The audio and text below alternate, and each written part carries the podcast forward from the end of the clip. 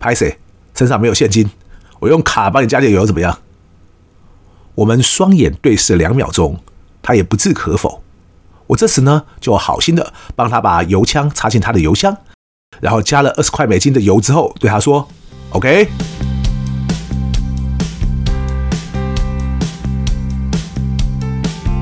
一谈就赢，Do the right thing。大家好，我是 Alex 郑志豪，欢迎收听一谈就赢。我们希望透过这个 Podcast 频道，让大家对谈判有更多的认识，尽可能透过运用谈判解决生活中的大小问题。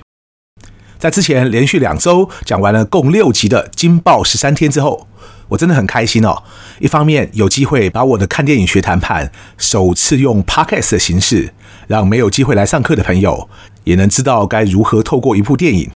来对片中包括谈判在内的许多不同面向有更多了解，而且那六集推出的时间也正好是从当年古巴飞弹危机开始的十月十六号开始，也算是一种对六十一年前这个重大历史事件的致敬，所以我觉得那几集还蛮有意义的哦。最近呢，也有朋友建议我，除了用写的文章，有时候会谈到一些时事主题之外。Podcast 也可以谈一些和最近的时事或者其他更符合这个时间点的主题相关的内容。我觉得这个建议非常好哦，我以后呢也会多找机会来试看看。不过比较大的困难呢，可能在于后置的时间呐。毕竟我连每天要找时间来录音都不容易了。就好像大家现在听的这一集 Podcast，虽然还真的是在前一天才录的，但我假如每次都只到前一天或甚至前一晚才录的话，应该就很容易开天窗了哦，也就不太可能像之前一样，三个月之内就生出来多达五十集的 Podcast。其实对我来说呢，比 Podcast 更花时间的就是 YouTube 了，而且目前看的人呢，比收听我 Podcast 的人还少得多，所以有时候真的觉得那个时间上的投资报酬率很不划算哦。不过最近一集的 YouTube 很有趣，因为我针对自己的一篇文章内容。后来推出了一集《台湾的饭店怎么那么贵》，从谷关红星诺亚要价二十一万五千元的专案，到饭店采用的定价策略影片深入探讨版，这个应该也算是比较有结合当时新闻的一则影片嘛。结果还真的有更多的人来看，所以看来大家建议，也就是要结合多一点的时事，还真的很有效。这边呢也特别来帮自己推广一下，因为就在昨天呐、我终于把那支台湾的饭店怎么那么贵的下集影片也弄出来了，而且这一集呢，我还提到了更多原本文章中没有提到的定价策略矩阵和价值定位的说明与举例。不管你是对行销或定价策略有兴趣的朋友，或者是自己开店做生意的朋友，都欢迎去 YouTube 看一看哈。同样的，搜寻一谈就赢就都找得到。好，那么今天这一节 Podcast 呢，我要讲什么主题才会跟最近的 timing 比较相关呢？我第一时间想到的其实就是万圣节，因为万圣节就快到了嘛。我想提到万圣节哦，大家一定联想到的就是变装，然后小孩子会挨家挨户去每一家 trick or treat，不给糖就捣蛋嘛。我自己小时候呢，万圣节还没有那么流行，我真正感觉到浓厚的万圣节气氛呢，是我已经很大了，然后到美国去读 MBA 的时候，当时是这样哈。其实我那个时候和我太太是穷学生嘛，而且真的是穷到冬天都不太敢开暖气，下雪的时候啊，即使在室内都会冷到发抖那种程度哦。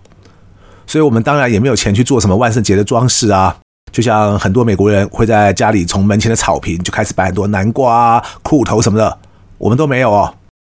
但到了万圣节那天晚上，美国的小孩还是会来敲门啊，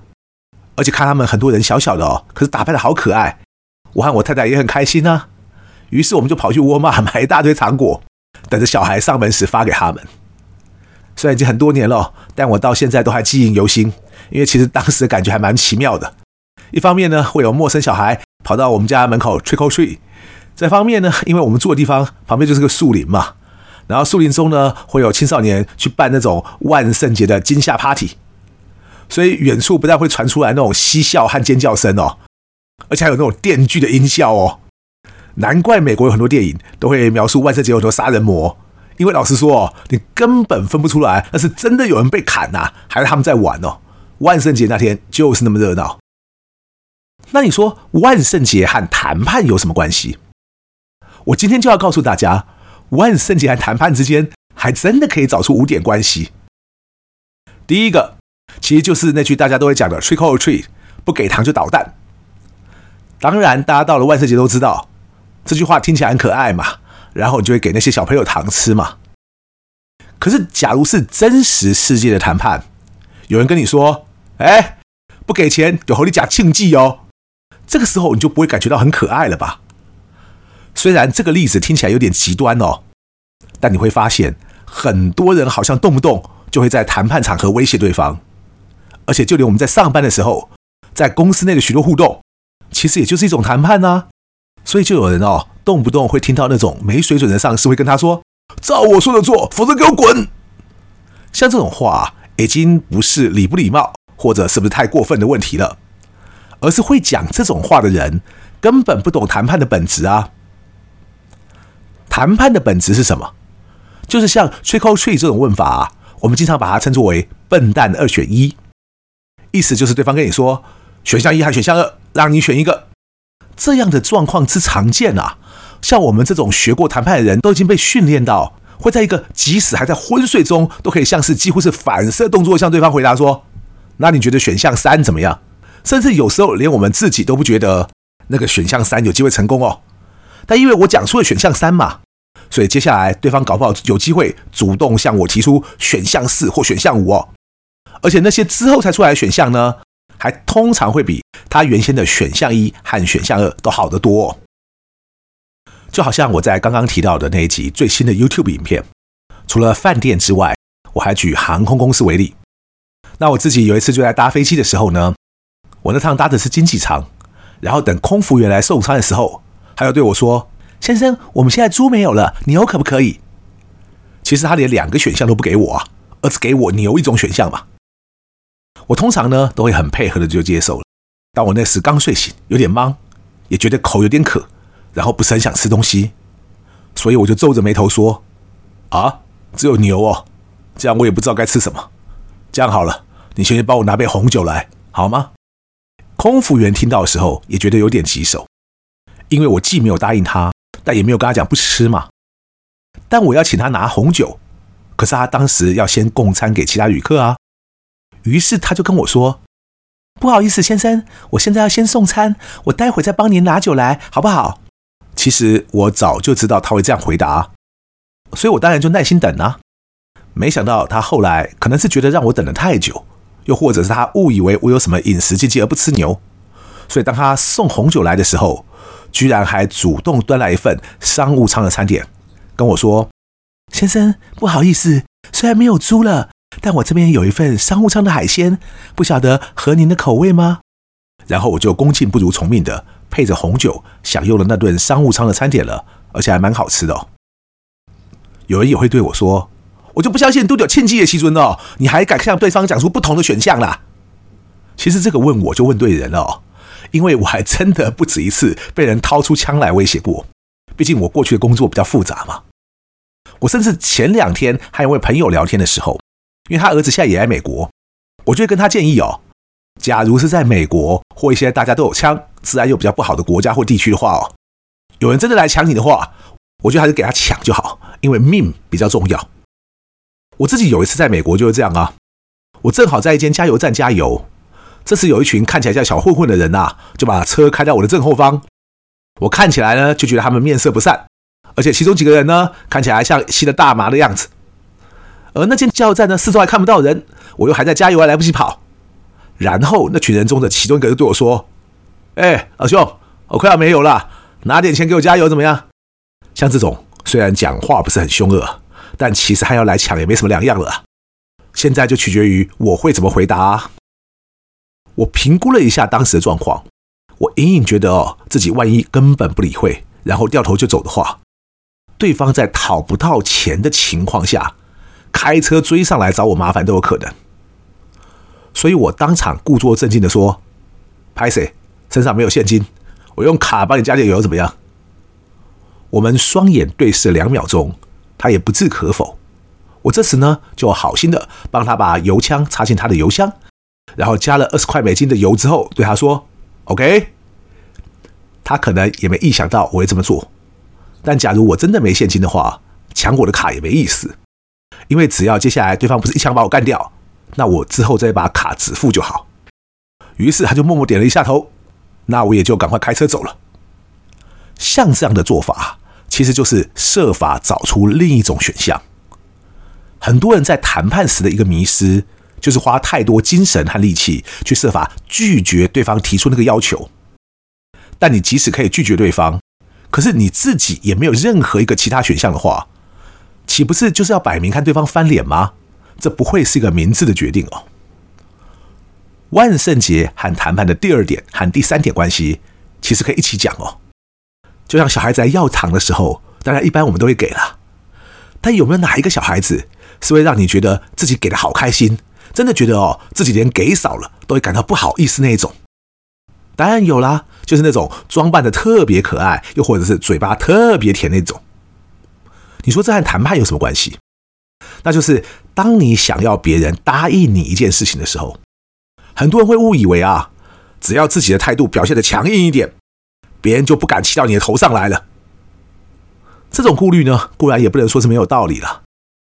但在半数以上的场合中，你不觉得，假如让对方能够喜欢你这个人，或者喜欢你的态度，反而更容易达成协议吗？所以有时候哈，让自己听起来就顺耳一点，也不会有坏处啊。至于服装，其实有它的重要性，倒也不是你一定要 cosplay 变装哦。但就像《影响力》那本书说的，总共有六大影响力嘛：互惠、承诺和一致性、社会认同、稀有性、喜好。和权威，像刚刚提到的，讲话好听点，其实就符合了影响力中的喜好原理。而研究也证明，包括制服在内的服装也会影响你在别人眼中的权威程度。因此，慎选服装，尤其是在商务谈判的时候，让对方从服装上就觉得你是有备而来，而不是随便穿件 Polo 衫就上场了，很可能就会在气势上有所差别。万圣节和谈判之间的关系的第四点，就要提到影史上的一部经典恐怖片《月光光心慌慌》，英文片名就叫 Halloween 哦。月光光心慌慌可以说开启了影史上一波面具杀人魔的各个不同系列的恐怖砍杀片潮流，因为当年的月光光心慌慌啊，实在太卖座了，只不过三十几万美金的成本。居然创造了超过七千万美金的全球票房佳绩，等于是两百多倍的收益啊！所以即使后面的几部续集都蛮狗尾续貂的，但是约翰卡本特执导的原主《月光光心慌慌》第一集，却真的有它的历史地位啊！那《月光光心慌慌》又在讲什么呢？他在讲的哦，是有一个年仅六岁的男孩 Michael Miles，居然在万圣节那天晚上就拿刀把他十七岁的姐姐杀死了。后来有一位精神科医生呢，在 Michael 被关进精神疗养院后，就一直想办法要研究 Michael 的心理结构，因为这位医生相信，他不但能找出 Michael 当初行凶的动机，还能够推测出 Michael 接下来可能会做出的行动。这件惨案过了十五年之后，Michael 成年了，又遇上万圣节，他就从疗养院抢了医生的车逃出来。然后不晓得为什么就盯上了杰梅里·寇蒂斯演的女学生，然后就疯狂的把她一路上遇到的陌生人都杀掉，为大家带来一个恐怖而残酷的万圣夜惊魂。为什么我要提到这部恐怖片呢？就是为了要跟大家说，其实我自己对于谈判的主张，在有一点上呢，和全世界目前多数的谈判理论都不一样，那就是我对非理性谈判的看法及处理方式。有很多谈判书会提到。假如你遇到非理性的谈判者，你还是应该设法让对方转向成为理性谈判。可是对我来说啊，虽然有这个机会的话，也的确应该要好好把握了。但我就实务上而言呢，我觉得这种机会其实很小。反倒呢，我们应该要好好区分到底什么是理性谈判，而什么又是非理性谈判，因为两者的谈判目标会很不一样。理性谈判的话，我们的目标很可能是要设法获取最大利益。但假如是非理性谈判的话，我们的目标就应该要调整一下了。因为面对非理性的谈判者，我们的目标很可能就是要远离麻烦哦。就好像你假如面对 Michael Miles 那种毫无理性，甚至毫无原因就会大开杀戒的杀人魔，你还要跟他谈判吗？应该是先保住自己的小命比较重要啊。就好像我们一直强调的，很多人误以为谈判就是很狭隘的去开口跟人家谈才叫做谈判，但其实真正懂谈判的人都知道，谈判的重点在于快速有效的做出正确的决定。假如你自认为哦自己口若悬河、身经百战，哎呦无所不谈哦，所以即使面对像 Michael Myers 这种杀人魔，你也可以凭自己一开口就可以让对方放下屠刀哦，那我觉得你可能想太多了。就好像月光光心慌慌片中那个精神科医生一样，他要去预判 Michael Myers 接下来会做什么。假如是理性谈判的话，这当然很重要啦，因为我们的确要预测对方接下来的好几步嘛。但假如是非理性谈判的话，你觉得什么会比较重要啊？是我知道他的下一步是要拿刀还是拿斧头来砍我比较重要呢？还是我想清楚自己接下来往哪个方向跑比较重要？既然提到万圣节哦，除了 Trick or Treat 以外，国外还有另外一个习俗，虽然台湾不见得很流行哦，但不晓得大家知不知道？那个习俗啊，就是咬苹果，也就是把好几颗苹果放进一盆水里，让苹果可以浮起来，然后你要不用手，只用嘴巴呢，就从水里把其中一颗苹果咬出来。这一幕在哪一部最近的电影中可以看到呢？就是肯尼斯·布莱纳自导自演的《威尼斯魅影谋杀案》哦。这部由克里斯蒂侦探小说改编的电影，今年九月才上映，结果好像万圣节那天就会在 Disney Plus 迪士尼家播出了，大家有空也可以看看哦。说起电影啊，另一件和谈判有关的事情，就是美国的好莱坞，